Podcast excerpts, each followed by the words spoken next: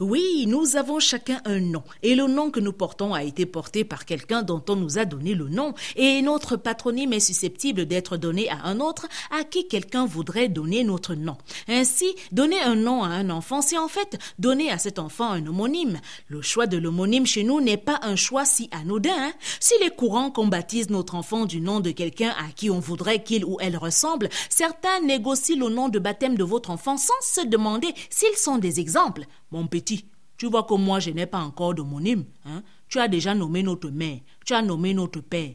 Comme c'est un garçon, j'espère que le tour si tu vas nommer aussi ton grand frère, hein, chômeur de ton état. Il donne ton nom à son enfant pour lui inculquer le virus du chômage, alors que votre cadet qui vient d'être admis à l'ENAM mérite plus que toi un homonyme, hein? Ma sœur, tu ne vois pas que ta fille s'y me ressemble? Il faut qu'elle soit mon homo. Hmm. Même Dubaï t'a dépassé. Elle laisse votre tante qui est en bain pour que toi tu sois l'homonyme de sa fille, pour que sa fille aussi ait la malchance avec le voyage comme toi. On ne donne pas le nom de n'importe qui à son enfant et une grande responsabilité attend l'homonyme qui doit être capable de répondre aux problèmes de son homonyme. Gars, voilà la rentrée. Voici ton homo qui est là. Tu dis quoi?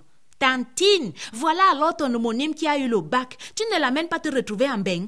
Si c'est un honneur d'être nommé parfois, on se fait avoir dans cette affaire d'homonymie, hein.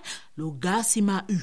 Donc parmi tous ses enfants, c'est le petit drogué si qu'il a vu qu'il doit être mon homonyme. Si on donne aux enfants le nom de quelqu'un d'important, ton importance dans une famille peut se mesurer au nombre d'homonymes. Et si tu n'as pas d'homonyme autour de toi, demande-toi si tu es important. Il existe des homonymes hors de la famille et le hasard d'une malheureuse homonymie hors de la famille peut parfois devenir source d'un conflit familial. Je dis, hein, comme garçon de ménage, tu prends quelqu'un qui porte le même nom que moi, hein? Donc tu veux dire que je suis ton boy?